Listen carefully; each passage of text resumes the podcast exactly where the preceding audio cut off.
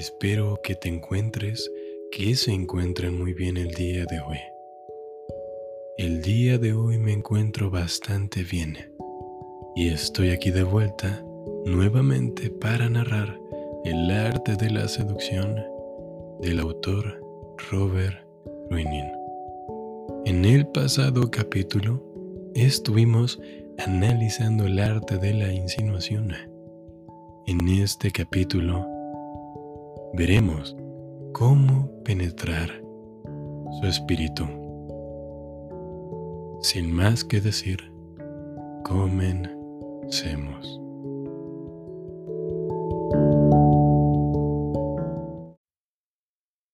Penetra su espíritu. Casi todas las personas se encierran en su mundo, lo que las hace obstinadas y difíciles de convencer. El modelo de sacarla de su concha e iniciar tu seducción es penetrar su espíritu. Juegan según sus reglas, gustan lo que gustan, adáptate a su estado de ánimo. Halagarás así su arraigado narcisismo. Reducirá sus defensas, hipnotizadas por la imagen espectacular que le presentas, se abrirán y serán vulnerables a tu sutil influencia. Pronto podrás cambiar la dinámica una vez que hayas penetrado su espíritu, puedes hacer que ellas penetren el tuyo. Cuando sea demasiado tarde para dar marcha atrás, cede a tu antojo y capricho de tus blancos para no darles motivo de reaccionar o resistirse. La estrategia indulgente. En octubre de 1961, la periodista estadounidense Cindy Adams consiguió una entrevista exclusiva con Ahmed Sukarno, el presidente de Indonesia. Fue un golpe notable, porque Adams era entonces una periodista poco conocida, mientras que Sukarno era una figura mundial en medio de una crisis, habiendo sido uno de los líderes de lucha de independencia de Indonesia era presidente de ese país desde 1949, cuando los holandeses renunciaron por fin a su colonia. Para principios de la década de 1960, su audaz política exterior lo había vuelto odioso por Estados Unidos, al grado de llamársele el Hitler de Asia. Adams decidió que, en bien de una entrevista interesante, no debía dejarse intimidar ni acobardar por su carno, e inició entre bromas su conversación con él. Para su sorpresa, su táctica para romper el hielo pareció funcionar. Se ganó la simpatía de su carno. Él permitió que la entrevista durara, mucho más de una, de una hora, y al terminar la colmó de regalos. El éxito de Adam fue extraordinario, pero lo fueron más todavía las amistosas cartas que empezó a recibir de su carno luego de volver a New York en compañía de su esposo. Años después, su carno le propuso que colaborara en él en su autobiografía. Acostumbrada a hacer artículos elogiosos de celebridades de tercera categoría, Adams se sintió confundida. Sabía que su carno tenía fama de diabólico don Juan, le gran seductor. Lo llamaban los franceses, había tenido cuatro esposas y cientos de conquistas. Era apuesto y obviamente ella le atraía, pero ¿por qué la había elegido para esta prestigiosa tarea? Quizás su líbido era demasiado fuerte para que él se preocupara por esas cosas. No obstante, era un ofrecimiento que ella no podía rechazar. En enero de 1964, Adams regresó a Indonesia. Su estrategia había decidido seguiría siendo la misma, ser la dama franca y desenvuelta que al parecer había encantado a su carno tres años atrás. En su primera entrevista con él para el libro, Adam se quejó con cierta energía de las habitaciones que se le habían dado para alojarse. Como si él fuera su secretario, ella le, le, le dictó una carta que él firmaría en la que se detallaba el trato especial que Adams debía recibir de parte de todos. Para su sorpresa, él tomó diligentemente el dictado y firmó la carta. Lo siguiente en el programa de Adams era un recorrido por Indonesia para entrevistar a personas que había conocido a su carno en su juventud. Así que ella se quejó con él del avión que en que tendría que volar, el cual, afirmó, era inseguro. Te voy a decir una cosa, cariño, le dijo ella. Creo que deberías darme un avión para mí. Está bien, respondió él, al parecer algo avergonzado. Pero no bastaría con uno, continuó ella. Necesitaba varios aviones, y un helicóptero, y un piloto personal. Uno bueno. Sukarno estuvo de acuerdo en todo. El líder de Indonesia parecía estar no solo intimidado por Adam, sino totalmente bajo su hechizo. Elogiaba su inteligencia e ingenio. En cierto momento le confió, ¿Sabes por qué estoy haciendo mi autobiografía? Solo por ti. Ese es el porqué. Se fijaba en su ropa, elogiaba sus combinaciones, notaba cualquier cambio en ellas. Era más un pretendiente adulador que el Hitler de Asia. Inevitablemente, por supuesto, su carno le hizo proposiciones. Adams era una mujer atractiva. Primero fue poner la mano encima de la de ella, luego un beso robado. Ella lo rechazaba siempre, dejando en claro que estaba felizmente casada, pero aquello le preocupó. Si todo lo que él quería era una aventura, el asunto del libro podía verse venir abajo. Una vez más, su estrategia directa pareció ser la más indicada. Sorprendentemente, él cedió, sin enojo ni rencor. Prometió que su afecto por ella seguiría siendo platónico. Ella tuvo que admitir que él no era un absoluto, que él no era en absoluto como había esperado, o como se le había descrito. Quizá le gustaba que, que lo dominara una mujer. Las entrevistas continuaron varios meses, y Adams notó ligeros cambios en él. Ella lo seguía tratando con familiaridad, salpiqueando la conversación con comentarios atrevidos, pero ahora él se los devolvía, deleitándose en esa suerte de bromas picantes. Él asumió el mismo ánimo vivaz que ella se había impuesto por estrategia. Al principio su carno se ponía uniforme militar, o trajes italianos. La vestía informalmente e incluso se presentaba descalzo, conforme al estilo relajado de la relación entre ambos. Una noche él le comentó que le agradaba su color de pelo. Era Clairol, negro azulado, explicó ella. Él lo quería igual. Ella debía conseguirle un frasco. Adams hizo lo que él le pidió, imaginando que bromeaba, pero días después él solicitó su presencia en el palacio para que le tiñera el cabello. Ella lo hizo, y entonces ambos tuvieron exactamente el mismo color de cabello. El libro Sukarno, en Autobiography As Told to Cindy Adams, se publicó en 1965. Para asombro de los lectores estadounidenses, Sukarno daba la impresión de ser adorable y encantador, justo como Adams lo describía ante todos. Si alguien protestaba a Adams, Decía que no lo conocían tan bien como ella. Su carno quedó sumamente complacido e hizo distribuir el libro en todas partes. Esto le ayudó a ganarse simpatías en Indonesia, donde en ese entonces lo amenazaba un golpe militar. Para él, nada de eso fue una sorpresa. Desde siempre supo que Adams haría un trabajo mucho mejor con sus memorias que cualquier periodista serio. Interpretación ¿Quién seducía a quién? El, seductor fue su carno.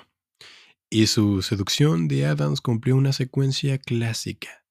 Primero, eligió a la víctima correcta. Una periodista experimentada se habría resistido al señuelo de una relación personal con el sujeto, y un hombre habría sido menos susceptible a su encanto. Así, su carno seleccionó a una mujer, y a una cuya experiencia periodística residía en otra área. En su primera reunión con Adams, él emitió señales contradictorias. Fue amigable, pero sugirió otro tipo de interés también. Luego, habiendo infundido una duda en la mente de ella, ¿acaso él solo quiere una aventura? Procedió a hacer su reflejo. Cedió cada uno de sus caprichos, pligándose cada vez que ella se quejaba. Ceder ante una persona es una forma de penetrar su espíritu, permitiéndole dominar por el momento. Quizá las proposiciones que su carno le hizo a Adams mostraban su incontrolable líbido en acción, pero tal vez eran más ingeniosas. Él tenía fama de don Juan. No hacerle una proposición habría herido los sentimientos de ella. A las mujeres suele ofenderles menos de lo que se cree el hecho de que se les considere atractivas. y en su carno era lo bastante listo para haber dado cada una de sus cuatro esposas la impresión de que era la favorita. Habiendo cumplido con las proposiciones, él avanzó en el espíritu de Adams, asumiendo el aire informal de ella, e incluso feminizándose levemente al adoptar su cabello, su color de cabello. El resultado fue que Adams decidió que él no era como ella había esperado o temido, no era amenazador en absoluto, y después de todo ella era la que estaba al mando. Lo que Adams no advirtió fue que una, una vez bajadas sus defensas, él comprometió enormemente sus emociones. No había sido ella quien lo encantó a él, sino al contrario.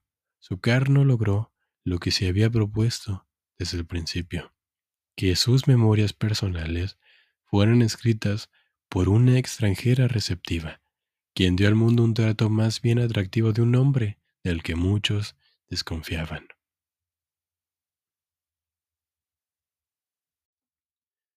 Claves para la seducción.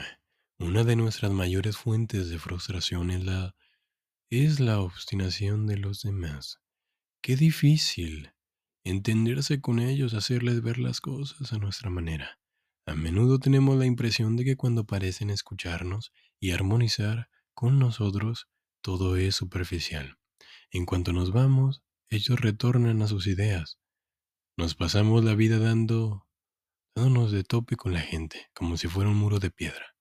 Pero en lugar de quejarte de que no te comprenden o incluso que te ignoran, ¿por qué no cambias de técnica? En vez de juzgar a los demás como rencorosos o indiferentes, en lugar de tratar de entender por qué actúan así, velos con los ojos del seductor. La manera de hacer que la gente abandone su natural terquedad y obsesión consigo misma es penetrar su espíritu. Todos todos somos narcisistas. De niños, nuestro narcisismo era físico. Nos interesaba nuestra imagen, cuerpo, como si fuera un ser distinto. Cuando crecemos, nuestro narcisismo se hace más psicológico. Nos abstraemos en nuestros gustos, opiniones, experiencias. Una concha dura se forma a nuestro alrededor.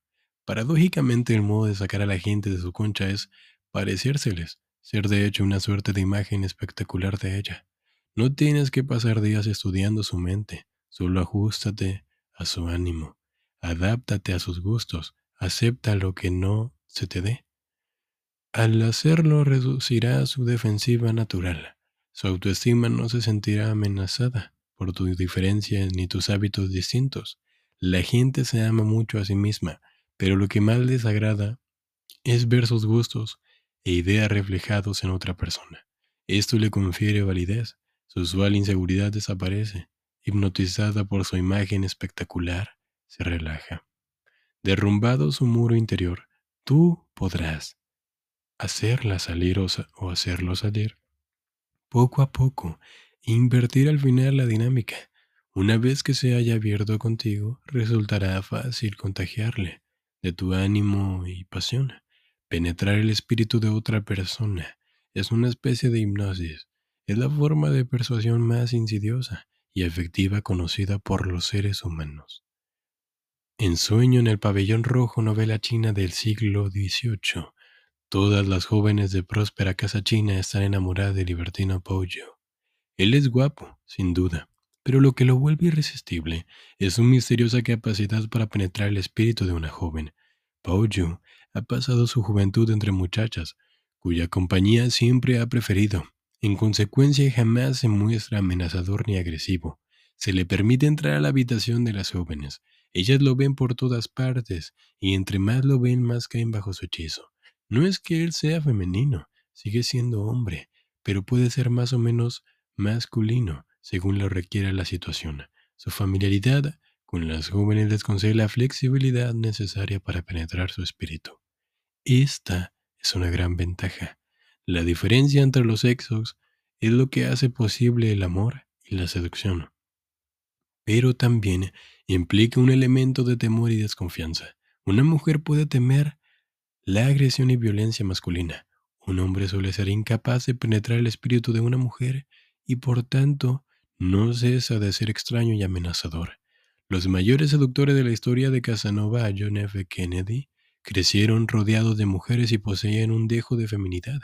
El filósofo Choren Kierkegaard, en su obra Diario de un seductor, recomienda pasar más tiempo con el sexo opuesto, a fin de conocer al enemigo, entre comillas, y su debilidad, para que puedas usar ese conocimiento en tu favor. Ninon de Enclos, una de las mayores seductoras de la historia, tenía innegables cualidades masculinas. Podía impresionar a un hombre con su gran agudeza filosófica y encantarlo al compartir, al compartir con él su interés en la política y la guerra. Muchos hombres forjaron primeramente una firme amistad con ella, solo para después, después enamorarse locamente.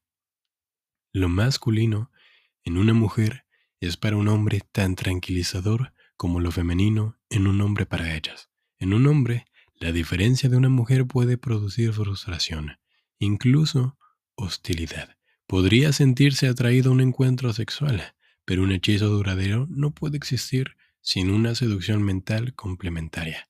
La clave es penetrar su espíritu.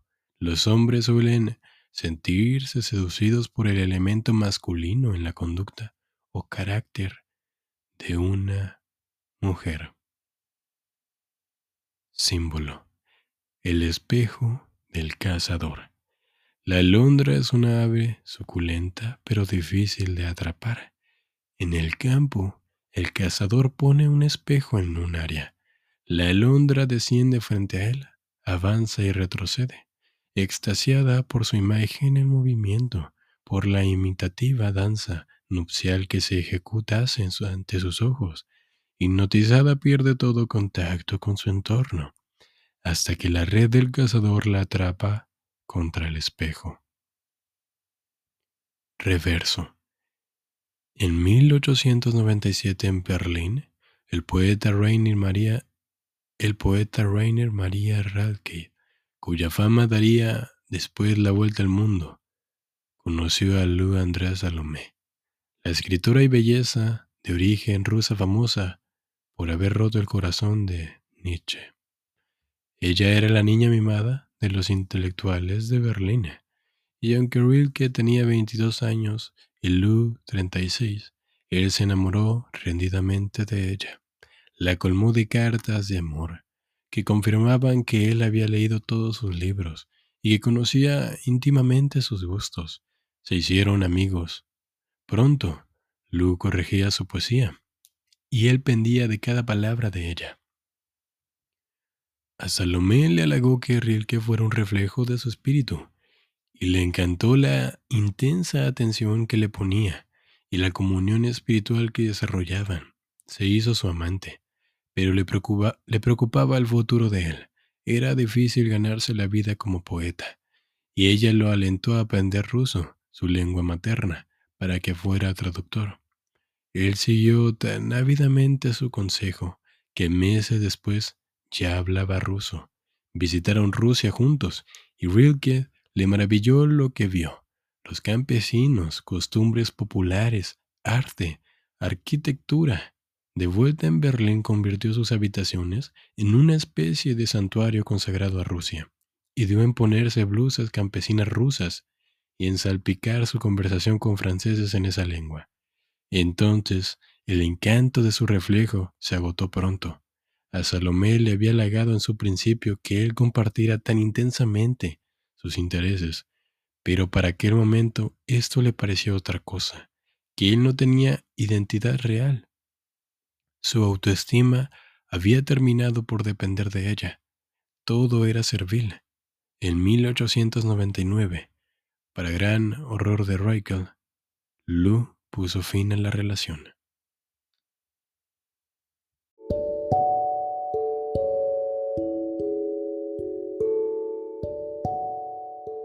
Y bien, hemos acabado este nuevo capítulo de El arte de la seducción. Espero que les haya gustado. De ser así, les invito a que me sigan donde quiera que me estén escuchando. También sería de gran ayuda para mí que respondieran a la pregunta que dejo después de cada episodio. Al final de cada episodio, dejo una pregunta y me encantaría que la respondiesen. Que tengan un bonito día y una buena vida. Hasta pronto.